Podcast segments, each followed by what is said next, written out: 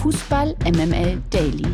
Die tägliche Dosis MML mit Mike Nöcker und Lena Kassel. Liebe Dailies, liebe Freundinnen und Freunde, das hier ist Fußball MML Daily. Wir haben Freitag, den 3. November. Und äh, eins kann ich schon mal spoilern, wenn es draußen grau ist, gleich kommt ein Gast zu uns, der bringt sowas von Licht, ich möchte fast sagen Neonlicht in diesen Podcast, dazu gleich mehr. Begrüßen wir jetzt erstmal äh, eine Frau, die uns auch immer erleuchtet, nämlich die mit dem Fachwissen. Guten Morgen, Lena Kassel. Guten Morgen.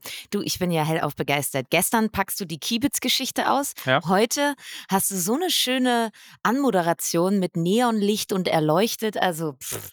Ja, ich habe es ist angerichtet. Es ist angerichtet, liebe Freunde. Das Niveau für die heutige Folge ist schon richtig hoch. Toll. oder? Ich finde, da habe ich jetzt auch so Bock, dass wir sofort anfangen sollten. So ist es. Lass uns das machen.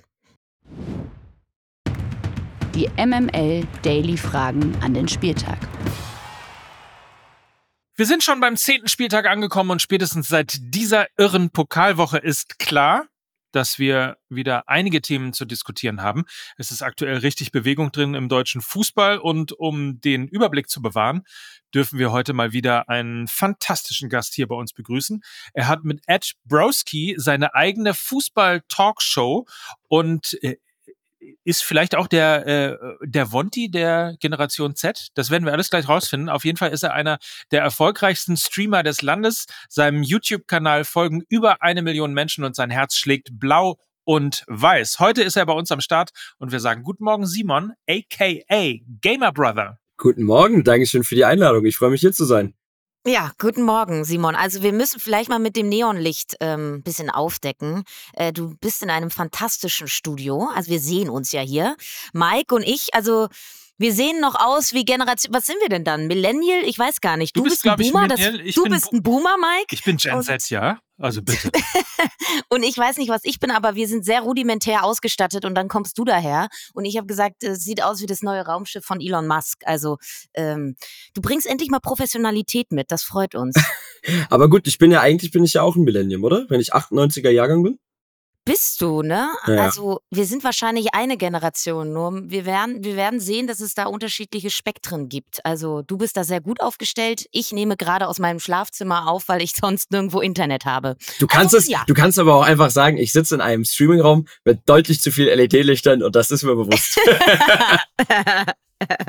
so ist es. Heißt- ähm, Warum ja, heißt ihr eigentlich Millenniums? Oder äh, ihr seid die, oder Min- Millennials heißt das, ne? Oder? ja, es heißt Millennium. Alles, was vor 2000 ist einfach, oder? Ah, okay. Weil ich frage mich deshalb, weil ich habe das Millennium ja äh, mitgefeiert und äh, konnte mir ja äh, die Flasche Shampoo selber kaufen. Ihr musstet ja noch nie von euren Eltern trinken, richtig? Naja gut, ich war halt anderthalb Jahre alt. Ich hoffe, ich habe nichts getrunken. Okay, das hoffe ich auch. Also man weiß es ja nicht. Kommst aus Köln, ne? Oder? naja, Nähe, Herne. So, Bochum, Ah, okay. Dortmund, die Ah, Ecke. Ja. Ah, kann auch sein. Ist, ah. Herne, Bochum, Dortmund, die Ecke, da, da sind wir doch schon beim Thema, weil bevor wir jetzt hier komplett abschweifen, ist es natürlich ein Fußball-Podcast und wir wollen natürlich äh, mit dir über Fußball sprechen und ähm, wir fragen generell immer so ein bisschen die aktuelle Gefühlslage ab, die aktuelle Stimmungslage, was ähm, dein Fußballherz angeht. Wie sieht's da bei dir aus, Simon? Soll ich als äh, Fußballfan oder als Schalke-Fan antworten? Erstmal, wir sprechen nachher noch über die zweite Liga, da kannst du uns dein Leid klagen. Ja. Ähm, vielleicht erstmal als Fußballfan an sich. Also als Fußballfan muss ich sagen, bin ich aktuell sehr glücklich, weil ich äh, froh bin, dass jetzt dieser ganze Messi-Ronaldo-Quatsch endlich vorbei ist. Es hört sich blöd an, aber die haben mich die ganze Jugend begleitet und es war alles wunderschön, aber ich betrachte den die Ballon d'Or-Vergabe äh, Vergabe an Messi jetzt äh, in der, dieser Woche als so diesen Schlussstrich darunter und freue mich einfach auf eine coole neue Generation von Fußballern. Das Jahr 2024 wird das erste Jahr seit 15 Jahren oder so, wo man sich mal wieder fragt, wer dann halt wirklich den Ballon d'Or gewinnt und mal wirklich der beste Spieler des Jahres ist. Und äh, generell, die Bundesliga ist spannend wie nie. Ich bin so wie alle ein riesengroßer Bayer Leverkusen-Fan dieses Jahr, weil die einfach super geilen Fußball spielen. Und ähm, irgendwie sind alle internationalen Ligen gerade super spannend. Also du hast in, Holland Ajax Amsterdam auf dem letzten Platz, was ich jetzt nicht cool finde, aber interessant. Du hast in Spanien Girona ganz oben mit dabei, in, in, in Deutschland Stuttgart, die einen übertriebenen Run hingelegt haben, Leverkusen in England, Tottenham. Also ich, ich finde es gerade irgendwie mega spannend alles. Und ich glaube in England, wenn ich es richtig gelesen habe, noch nie haben die vorderen fünf oder sechs Mannschaften nach ähm, so kurzer Spielzeit so viele Punkte eingefahren. Also da geht's richtig ab, tatsächlich auch in den anderen Ligen. Insofern ähm, kümmern wir uns aber trotzdem, wenn du nichts dagegen hast, um die Bundesliga und gleich ein bisschen um die zweite Liga auch. Ähm, Blau und Weiß habe ich ja eben schon gesagt. Ich freue mich. Ich habe da unter der Woche einen Rant gegen Schalke 04 losgelassen oder die Performance von Schalke 04. Zu Recht. Ähm, das können wir nachher auch nochmal diskutieren, weil ich dafür nämlich ein bisschen auf die Mütze bekommen habe. Aber nichtsdestotrotz, fangen wir mal an mit Union Berlin gegen Eintracht Frankfurt. Das ist Samstag 15.30 also morgen.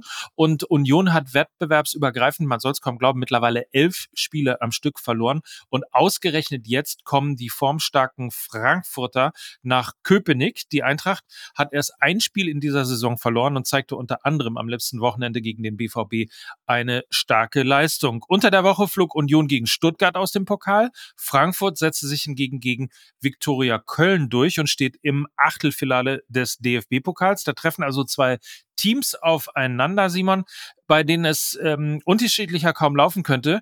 Hast du für Union trotzdem einen Hauch Optimismus übrig oder sieht das für dich nach einer klaren Nummer aus?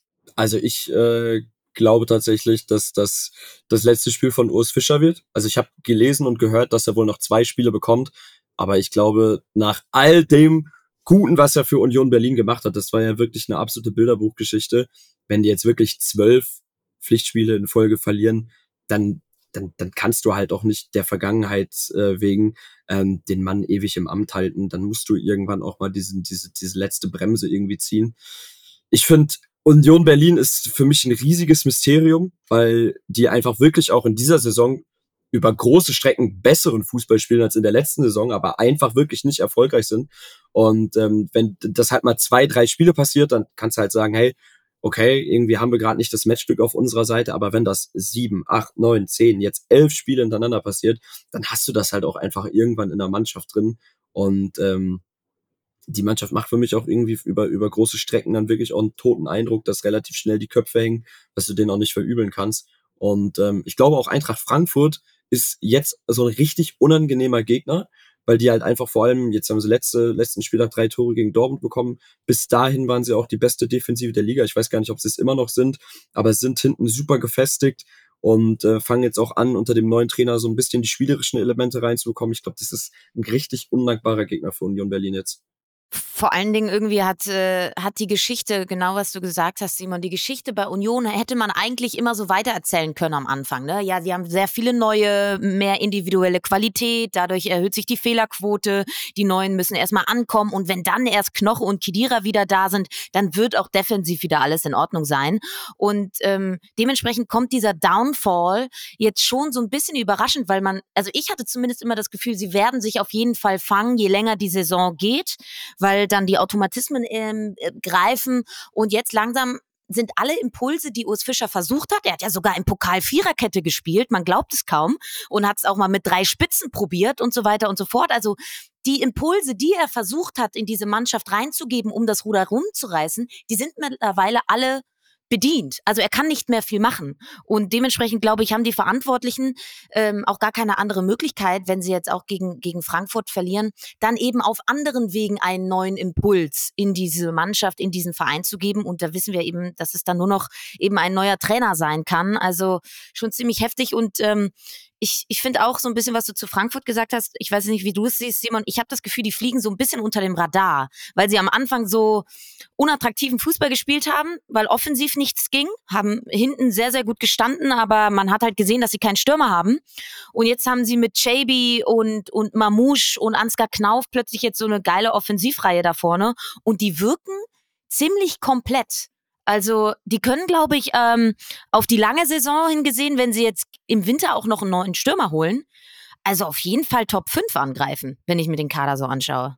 Definitiv, also da gebe ich dir recht. Ähm, generell, also es gibt einfach jetzt zumindest aktuell in der Phase der Saison mit Union und Freiburg diese beiden Überraschungsmannschaften aus den letzten Jahren, ja. die da so ein bisschen abfallen. Freiburg jetzt natürlich nicht so extremst äh, wie Union Berlin, aber da wird dann sehr wahrscheinlich einfach ein Slot zumindest in der Top 6, Top 7 frei. Und ich glaube auch, dass Eintracht Frankfurt den, den einnehmen kann. weil ich, ich finde sie defensiv, finde ich sie wirklich super stabil. Ich meine, jetzt haben sie, wie gesagt, im letzten Spiel drei Gegentore bekommen, aber die Offensive scheint auf einmal zu rollen, haben ja auch 6 zu 0 in der, in der Conference League, war es Conference League, ne? Ähm, ja. Gewonnen. Also ich, ich glaube auch, dass äh, Eintracht Frankfurt da aktuell auf einem ganz guten Weg ist. Können wir noch mal ganz kurz über die Causa Bonucci bei Union Berlin reden, weil ich ähm, finde das insofern ganz interessant, weil ich weiß nicht, ob du dich erinnerst, wie sich das entwickelte. Irgendwann kam mal das Gerücht auf, das hat man dann mehr oder weniger für einen Scherz oder einen Fake gehalten, dann ist er wirklich zu Union Be Berlin gewechselt, dann wurde er mehr oder weniger als der Messias zur äh, Sicherung der Champions League zu Union geholt, beziehungsweise so gefeiert. Und dann wurde auch gleich gesagt, wie clever und so weiter und so fort. Und jetzt läuft's nicht und da ist er mehr oder weniger als der Stinkstiefel des Vereins und der große Fehler im System ausgemacht worden. Also erstens, offensichtlich kann man nur schwarz-weiß diskutieren und zweitens, tendierst du auch dazu, den großen Namen vielleicht sogar den Fehler zu, zu unterstellen? Ich finde das sehr, sehr schwierig. Also ich muss sagen, ich bin jetzt generell nicht so nah an Union Berlin dran ähm, dass ich mir jetzt nicht so eine ganz genaue Beurteilung anmaße. Was du aber auf jeden Fall von außen mitbekommst, äh, ohne jetzt äh, jeden Tag alle Vereinsinsider-Portale abzuklappern, dass es natürlich auch einfach ein paar Nebenkriegsschauplätze gibt. Ne? Jetzt äh, Fofana, der suspendiert worden ist nach dem verweigerten Handschlag mit Urs Fischer. Dann liest du Sachen über Bonucci, die er dann selber dementieren muss, ähm, dass er doch gar nicht so unzufrieden ist und das in Ordnung für ihn ist, auch, auch mal auf der Bank zu setzen. Aber de facto ist natürlich, ein Bonucci geht nicht zur Union Berlin, äh, um auf der Bank zu sitzen. So, der, der will nochmal Champions League spielen, der hat bestimmt auch Bock auf das Projekt gehabt, aber der hat natürlich gedacht, hey, ich gehe dahin als der Heilsbringer, als der italienische äh, äh, Allstar.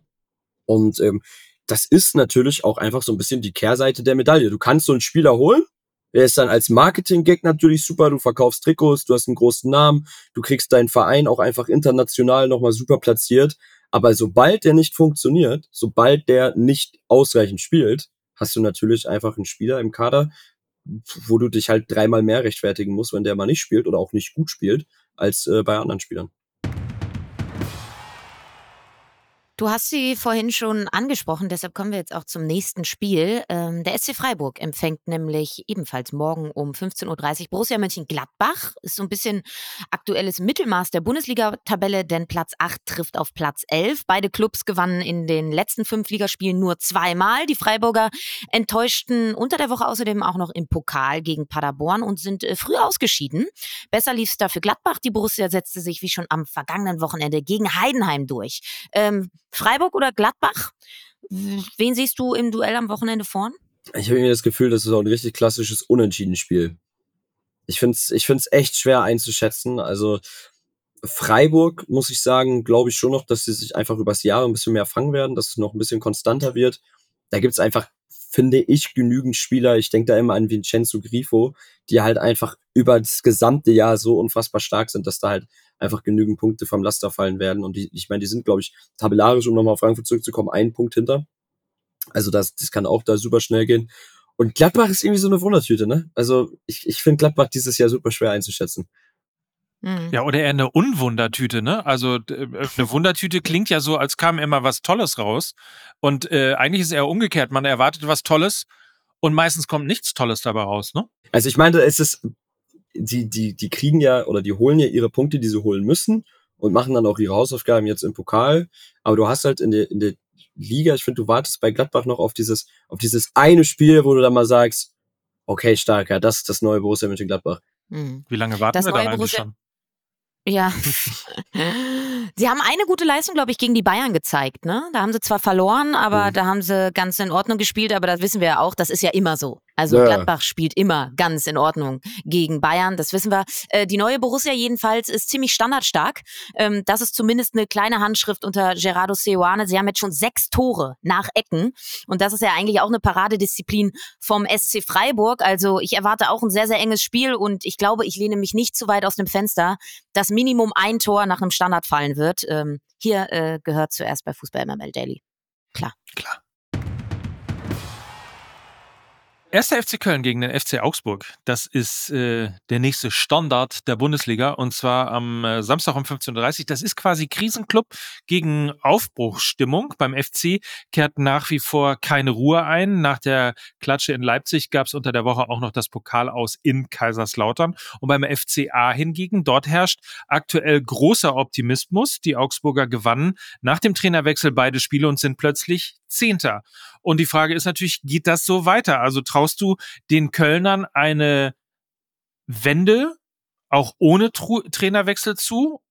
Oder werden wir nach dem Wochenende äh, nicht nur über Urs Fischer, sondern auch über Steffen Baumgart reden müssen? Also ich muss erstmal, möchte ich was Lobendes über Augsburg sagen, ähm, ja. weil Augsburg war irgendwie immer so auch die letzten Jahre für nicht ganz so attraktiven Fußball bekannt. Ne? Die haben sich immer irgendwie in der Liga gehalten. Jetzt einen neuen Trainer, auch eine neue Philosophie. In den letzten beiden Spielen acht Tore erzielt. Gegen Wolfsburg nochmal wirklich ein richtig, richtig gutes Spiel gemacht. Also Augsburg wirkt zumindest, als hättest du da gerade wirklich ein neues Feuer entfacht. Und das ist ja eigentlich genau das, was du durch so einen Trainerwechsel erwirken möchtest, scheint es bei Augsburg wirklich gegeben zu haben. Das ist so witzig, dass du das sagst, weil ich hatte gerade in der Anmoderation, äh, spukte mir im Kopf rum, Augs Augsburg, das war doch eigentlich das, wo man, ich will den Augsburg-Fans nicht zu nahe treten, wo man immer dachte, das kann aber auch weg. Hm. Ähm, weil es nämlich wahnsinnig öde war und die letzten beiden Spiele ähm, waren einfach so toll, dass man gesagt hat, naja, aber so, so können sie aber auch gerne in der Bundesliga bleiben. Ja, also 100 Prozent. Also ich würde da auch tatsächlich deshalb aktuell Augsburg vorne sehen, weil die halt einfach stimmungsmäßig gerade auf, auf ganz anderen äh, Ebenen unterwegs sind. Und, und Köln ist halt, es war da einmal kurz der Sieg äh, im Derby, das war, das war ganz schön, hat dich jetzt aber auch nicht so viel weitergebracht, ne?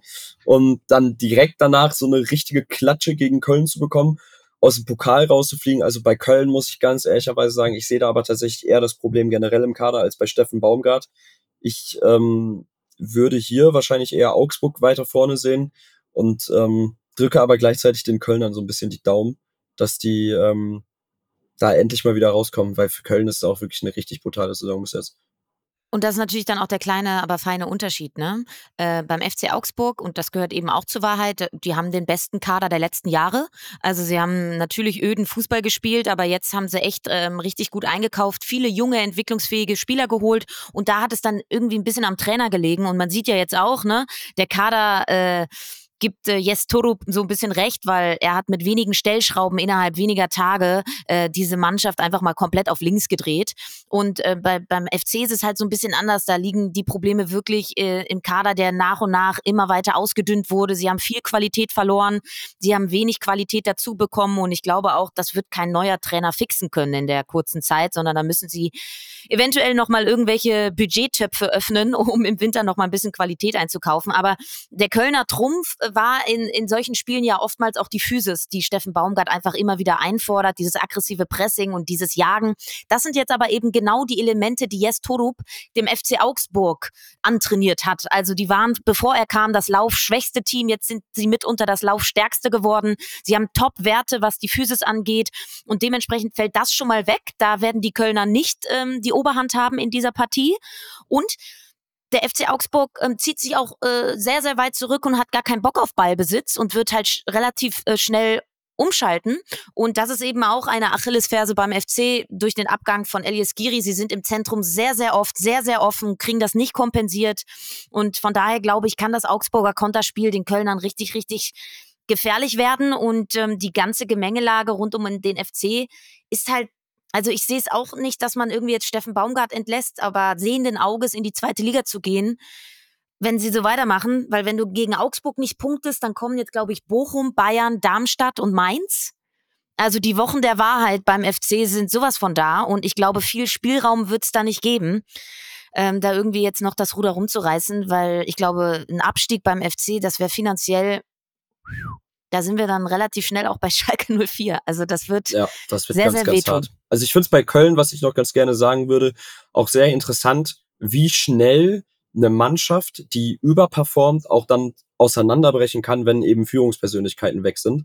Ähm, also wenn wir, wir, wir reden natürlich über Jonas Hector, wir reden über Elias Giri, Horn auch definitiv seine Anteile dran gehabt. Und ich finde es immer ganz wichtig, wenn du dir so eine Mannschaft anguckst, wo hast du, wo hast du deine Achse? Du hast jetzt bei Köln, wenn du, wenn du ins, in die reine Kaderqualität angehst, du hast jetzt nicht diesen outstanding Spieler wie vielleicht in den letzten Jahren über einen Skiri oder über einen Hector. Du hast nicht wirklich sage ich mal, einen Stürmer, an den du dich orientieren kannst, was du jahrelang über Modest hattest, also der erfolgreichste Torjäger bei, bei Köln, wo ich auch sagen würde, der ist auch gleichzeitig individuell der Beste, ist Florian Kainz, der hat von seinen drei Saisontoren, glaube ich, zwei Stück über einen Elfmeter erzielt.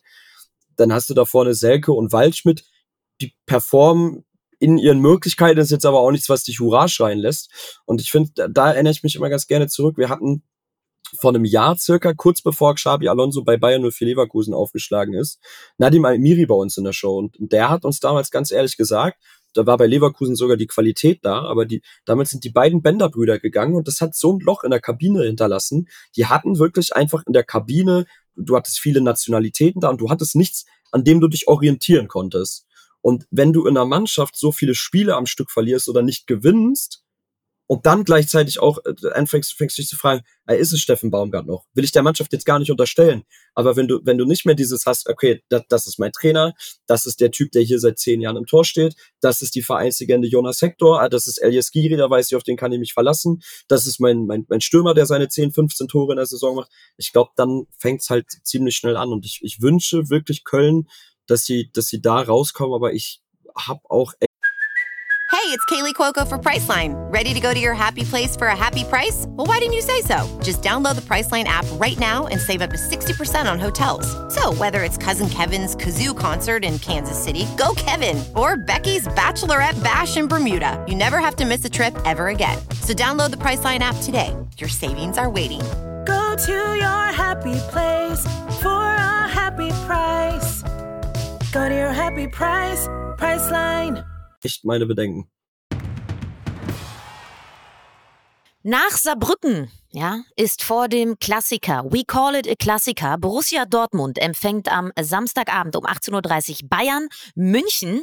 Und die Bayern haben nach dem Pokal aus äh, natürlich wieder einiges gut zu machen. Mit einem Sieg könnte der BVB allerdings erstmals in dieser Saison an den Münchnern vorbeiziehen.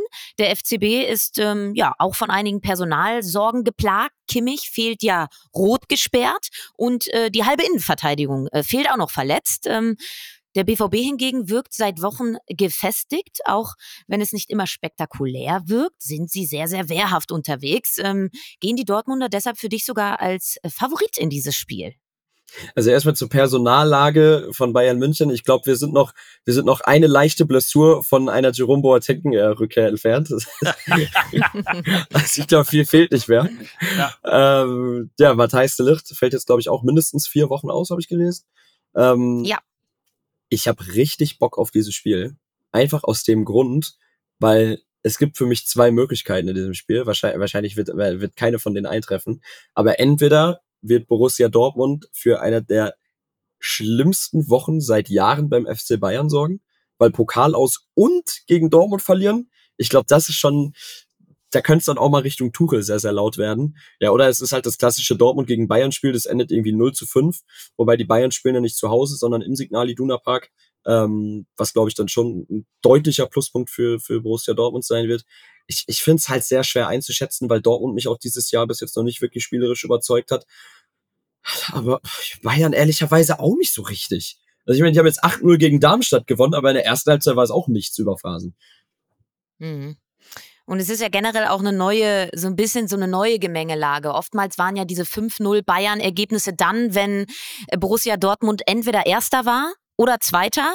Also immer diese Konstellation Erster gegen Zweiter und bla bla bla. Und das ist ja jetzt natürlich anders. Ne? Leverkusen ist halt Tabellenführer, die Dortmunder sind Vierter, Bayern ist Zweiter. Also es ist ein bisschen oben was verrutscht. Also es ist eine neue Situation für, für beide und es ist irgendwie auch eine neue Situation bei Borussia Dortmund, weil du hast recht, spielerisch überzeugen sie nicht, aber sie spielen einfach unfassbar erfolgreich. Äh, Gerade auch zu Hause sind sie extrem lange ungeschlagen und sie spielen nicht schön, aber sie, sie siegen halt und ähm, Siege geben einem Trainer dann ja auch irgendwie immer recht und das ist schon krass.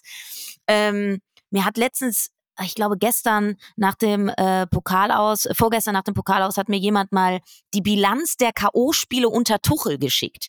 Und in diesen großen Spielen neigt er ja auch so ein bisschen dazu, sich zu vercoachen, Thomas Tuchel, oder ausgecoacht zu werden. Ähm, DFB-Pokal 2023 gab es eine Niederlage gegen Freiburg. Dann Champions League äh, gegen City 0-3 und 1-1. Dann den Supercup gegen Leipzig auch verloren. Dann gab es äh, die erste Runde jetzt im Pokal gegen Preußen Münster, hat er jetzt gewonnen. Und jetzt eben die zweite Pokalrunde auch raus. Also das ist jetzt nicht äh, unbedingt die Bilanz eines Trainers, der gerade in diesen wichtigen Spielen weiß, welche Kniffe er anwenden muss, damit die Spiele auch gewonnen werden. Und du hast den Ausfall von Matthijs de Licht angesprochen. Er wird wahrscheinlich gezwungen sein, Dayo Upamecano ähm, von Anfang an aufzustellen, der aber ja auch wochenlang gefehlt hat mit einer Muskelblessur. Also an Dortmunder Stelle würde ich einfach vorne drauf schön anpressen und dann will ich mal sehen, wie Min Jae Kim und Upamecano da agieren. Also ich glaube, da gibt's durchaus ähm, neuralgische Punkte, wo man irgendwie in Richtung, in Richtung bayerisches Tor kommen kann. Also ich glaube generell, was ich, ich gebe dir kom komplett recht. Also mich überzeugt Thomas Tuchel bei den Bayern auch noch nicht. Wobei ich sagen würde, das Spiel gestern steht für mich so ein bisschen stellvertretend für all das, was bei den Bayern so vor allem in den letzten sechs, sieben Monaten falsch gelaufen ist. Ähm, wenn du siehst, dass da ein Bonassar von Anfang an spielen muss, dass ein Harry Kane auch wirklich gezielt auf der Bank bleibt, weil er einfach mal jetzt eine Pause wirklich braucht, weil der einzige mhm. Backup, den es wirklich für die Position gibt, ist Choupo-Moting.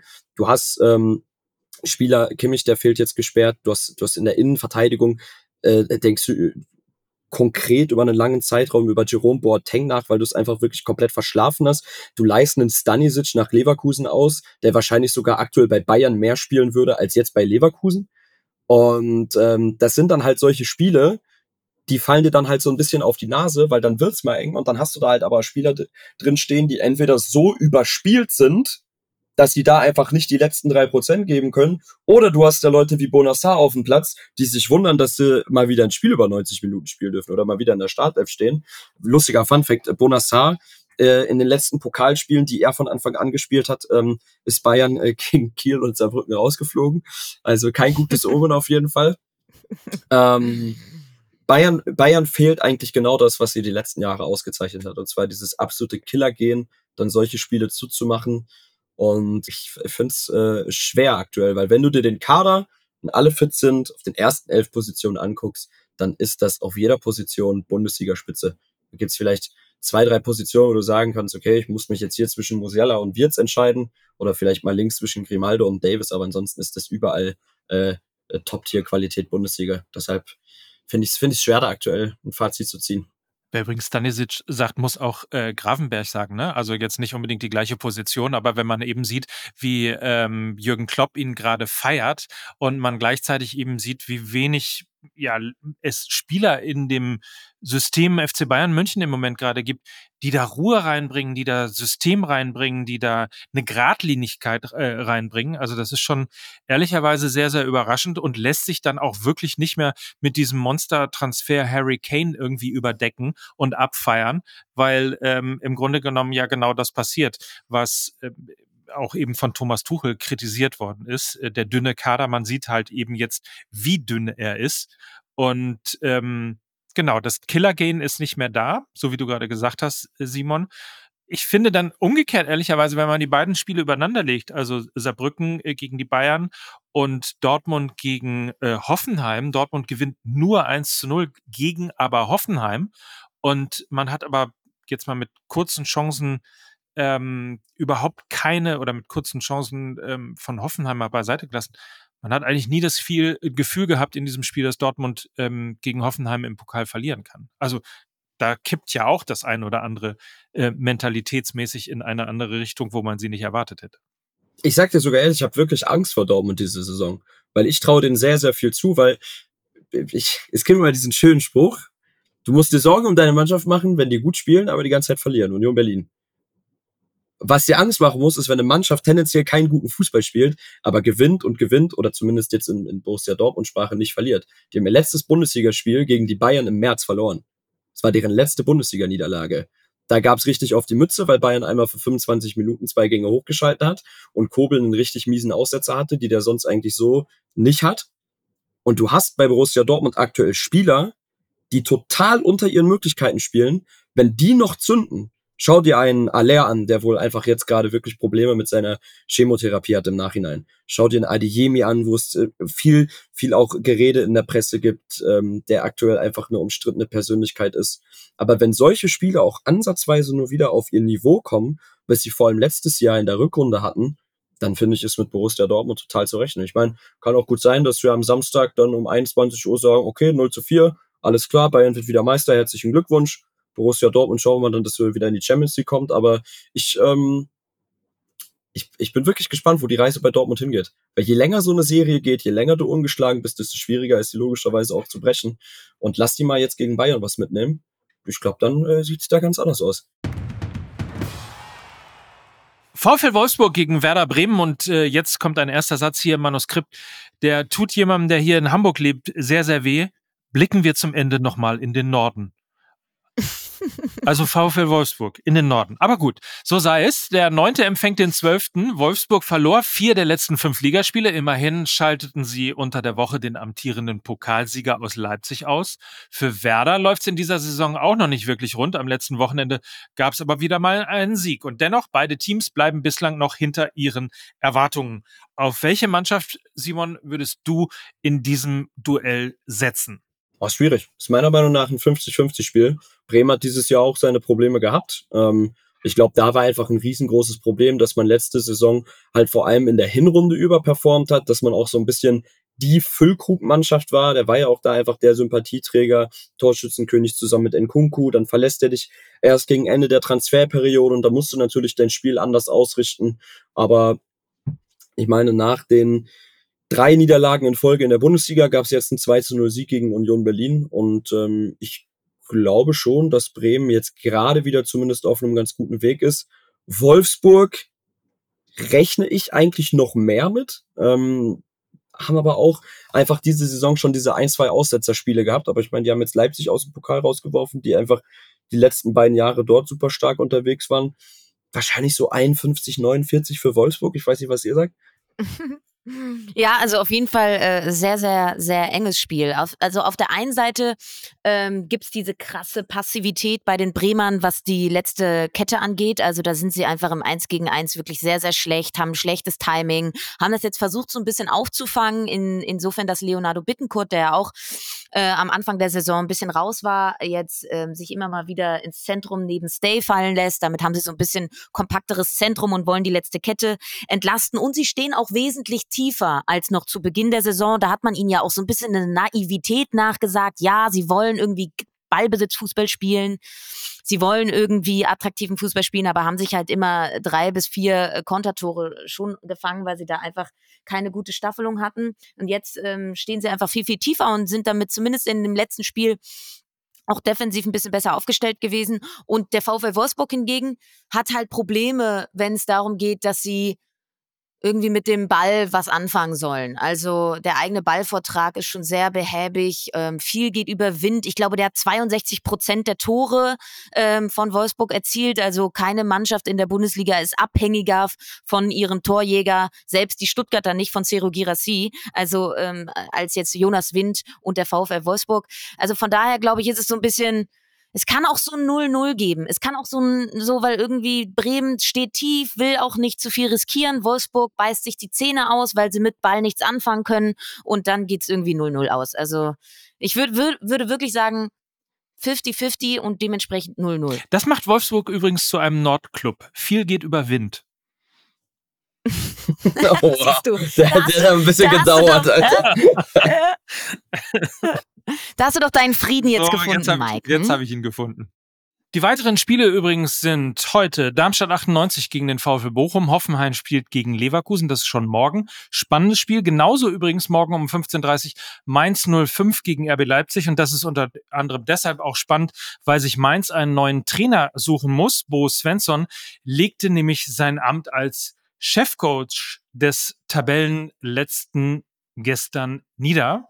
Eine Reaktion natürlich auch nach der Pleite im Pokal. In einer offiziellen Mitteilung des Vereins hieß es, mit Sportvorstand Christian Heidel und Sportdirektor Martin Schmidt habe man sich, Zitat, gemeinsam zu diesem Schritt entschieden. Bis auf weiteres übernimmt wohl der U23-Trainer Jan Sievert die Mannschaft. Auch über einen Interimstrainer Martin Schmidt wird wohl nachgedacht. Und dann am Sonntag gibt's auch noch ein Spiel, über das wir noch nicht geredet haben, nämlich der erste FC Heidenheim, der empfängt den VfB Stuttgart.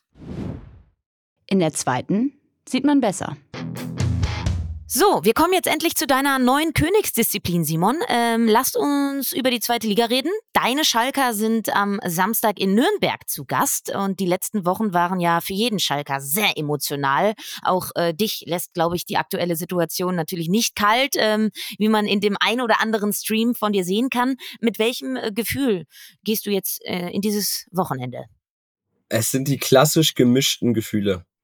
Also man muss natürlich sagen, der neue Trainer äh, Karel Geratz, ähm, hat, glaube ich, einer der schlechtesten Debüts hingelegt, die ich äh, bis jetzt so in der jüngeren Vergangenheit in dem Profifußball in Deutschland gesehen habe. Also neu Trainereffekt und dann wirklich 0 zu 3 in Karlsruhe auseinandergenommen zu werden, ist schon wirklich eine Leistung. Also die waren zu dem Zeitpunkt, was glaube ich 14. gegen 15. oder 14. gegen 16.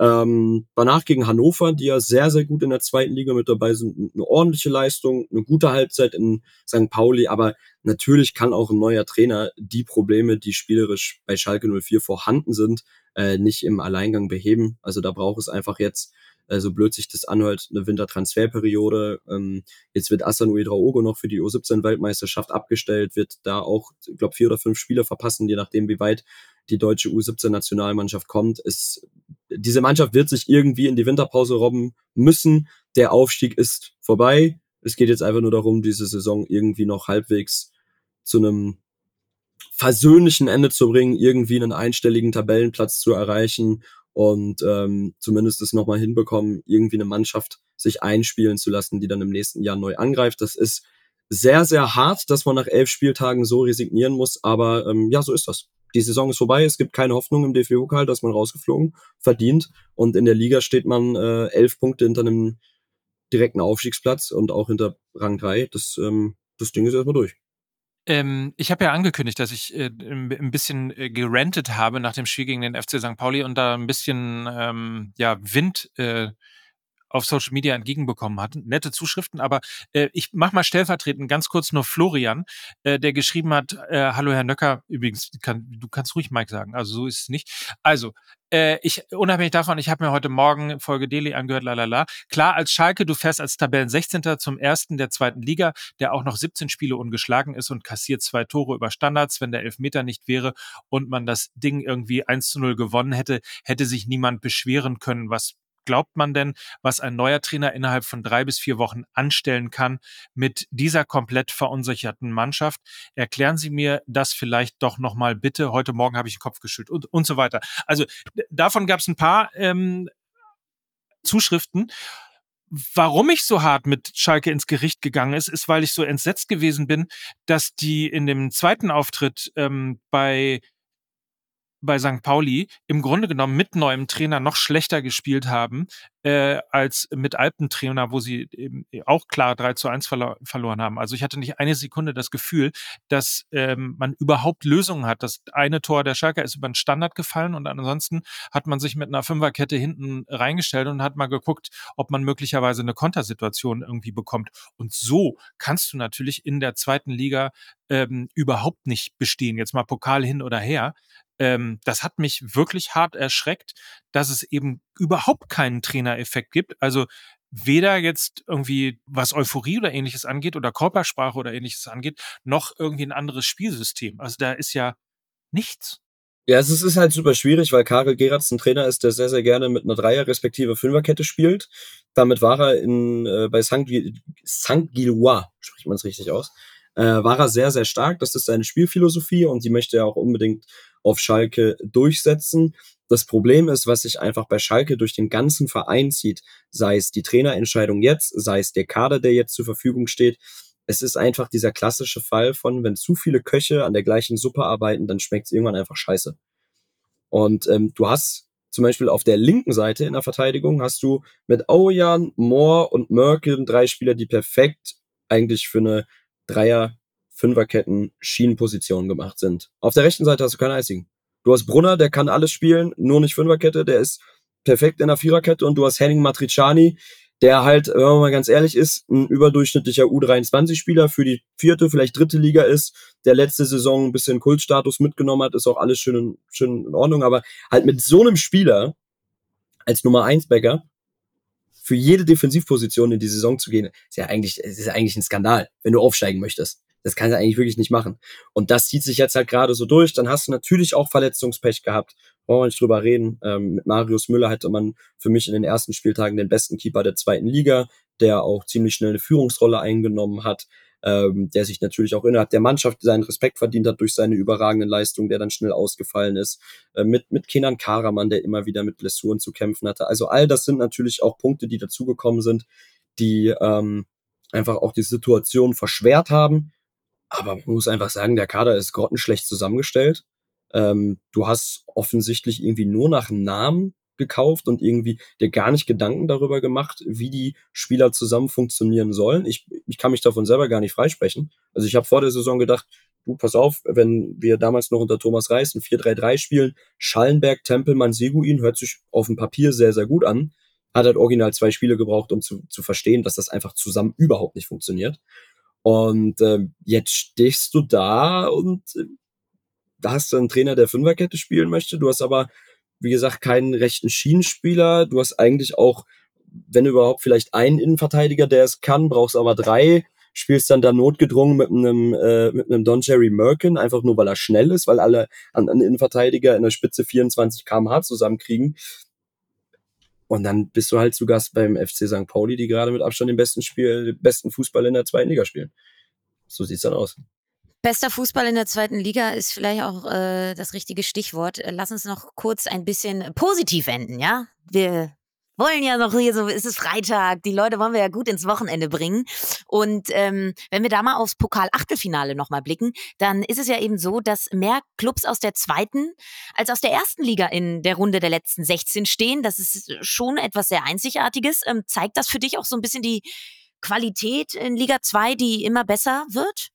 Zwei Sachen vorher. Erstmal, Mike, wollte ich dir noch sagen, große Zustimmung bei deinem Rant. Ja, also ich bin auch ein Freund, ich bin wirklich, so. ich bin auch ein Freund davon. Ich muss noch einmal ganz kurz sagen, dass man ähm, sich nicht selber überschätzt und nicht überheblich wird. Aber wenn du Schalke 04 bist, einer der größten Vereine in Deutschland, ist es egal, auf was für einem Tabellenplatz du liegst. Wenn du bei einem Zweitligisten im DFB-Pokal spielst, dann muss dein Anspruch sein, dass du weiterkommst. Dann kannst du dich nicht 120 Minuten mit einer Fünferkette hinten reinstellen und hoffen, dass du mit dem Standard da irgendwie durchkommst. Also Zustimmung. Vielen Dank. Egal, wie die sportliche Situation ist. Punkt Nummer zwei, ja, DFB-Pokal, geil. Ich wäre gerne mit meinen Schalker noch drin. Ähm, dem DFB-Pokal ist gestern äh, wirklich einfach das Beste passiert. Wie lange nicht mehr? RB Leipzig kann das Ding nicht gewinnen. Bayern ist bei einem Drittligisten rausgeflogen. Äh, es, es ist doch geil. Mann, deshalb liebe ich diesen Wettbewerb. Du hast acht Zweitligisten in der nächsten Runde. Wow, ich habe ich hab richtig Bock, muss ich sagen. Also und ähm, ja, um deine Frage zu beantworten, ich glaube schon, dass die Qualität in der in der zweiten Liga deutlich besser geworden ist, weil es einfach mittlerweile da einfach auch Vereine gibt, die selber den Anspruch haben, erste Liga zu spielen. Hamburg, Schalke, Hannover, Hertha, Düsseldorf wird gerne, St. Pauli wird auch gerne mal wieder aufsteigen. Und du hast Mannschaften, Hamburg, St. Pauli ganz vorne mit dabei, die auch den Anspruch haben, selber mit dem Ball was zu machen. Lange Zeit war die zweite Liga so als, ja, du musst kämpfen und du musst mal lochen und einen langen Ball klatsch und dann irgendwie den zweiten Ball gewinnen. Hey, also wenn du dir die Mannschaften da anguckst, die da vorne mitspielen, das sind alles Mannschaften, die richtig, richtig guten Fußball spielen. Ähm, und dementsprechend würde ich deiner These zustimmen, dass da aktuell gute Arbeit gemacht wird fairerweise Teil der Wahrheit aber auch. Es sind natürlich auch ein paar Würfel so gefallen, dass dann Bundesligisten rausgeflogen sind, die auch aktuell wirklich bis zum Hals wirklich ganz unten drin stehen. Bezeichnet für mich Mainz gestern, die einfach 13-0 in Berlin verloren haben. So Hertha spielt jetzt auch nicht den allerbesten Ball in der zweiten Liga, aber Mainz ist gerade wirklich so grottig und so am Ende, dass der Hertha einfach, einfach einmal drüber fährt und sagt, also man könnte meinen, wir sind in der ersten Liga und ihr in der zweiten. Ja. Und ich kann das nur unterstreichen, also was die Qualität angeht. Und ich gucke seit, ich weiß nicht, ähm, ich glaube, ein Jahr Bundesliga habe ich mit dem FC St. Pauli äh, erlebt, äh, vielleicht zwei. Aber ähm, ich, ich gucke seit Ewigkeiten zweite Liga Und es ist so unglaublich viel besser geworden. Guckt euch Spiele von Fortuna Düsseldorf an, von Holstein Kiel, Hannover 96. Du hast es gerade gesagt, der erste FC Kaiserslautern. Das macht so unfassbar großen Spaß.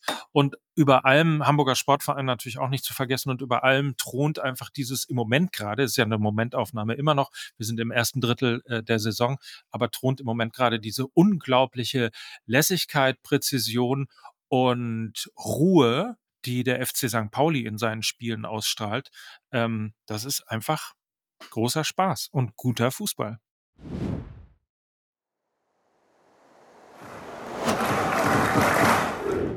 Großer Spaß, guter Fußball. Ähm, ja, das äh, steht auch ein bisschen für die Frauen-Bundesliga. Da gibt es am Samstag um 15 Uhr nämlich das absolute Topspiel zwischen Bayern und Wolfsburg. Äh, diese Informationen lassen wir euch noch da. Und äh, jetzt bedanken wir uns aber erstmal bei Simon für dieses, äh, ja, für diesen sehr, sehr tollen äh, Blick auf dieses Wochenende. Hat großen Spaß gemacht. Gerne. Danke für die Einladung. Mir hat es auch sehr viel Spaß gemacht. Wir sehen uns ja Montag schon, ne? Kann das sein?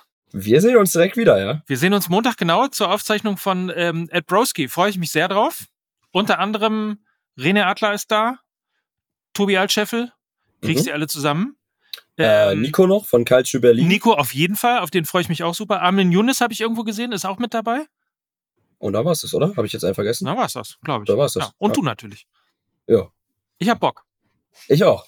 Ich auch. Ich werde es mir natürlich angucken und ihr hoffentlich auch. Und ähm, ja, wir verabschieden uns, wünschen ein tolles Wochenende, hören uns Montag wieder. Dann wird alles natürlich haargenau analysiert und ähm, es verabschieden sich dann heute Lena Kassel, Gamer Brother und und Mike Nöcker mit AI kommt übrigens auch äh, dieses Wochenende. Also in diesem Sinne, habt's schön.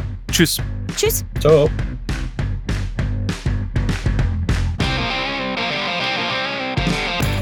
Dieser Podcast wird produziert von Podstars bei OMR.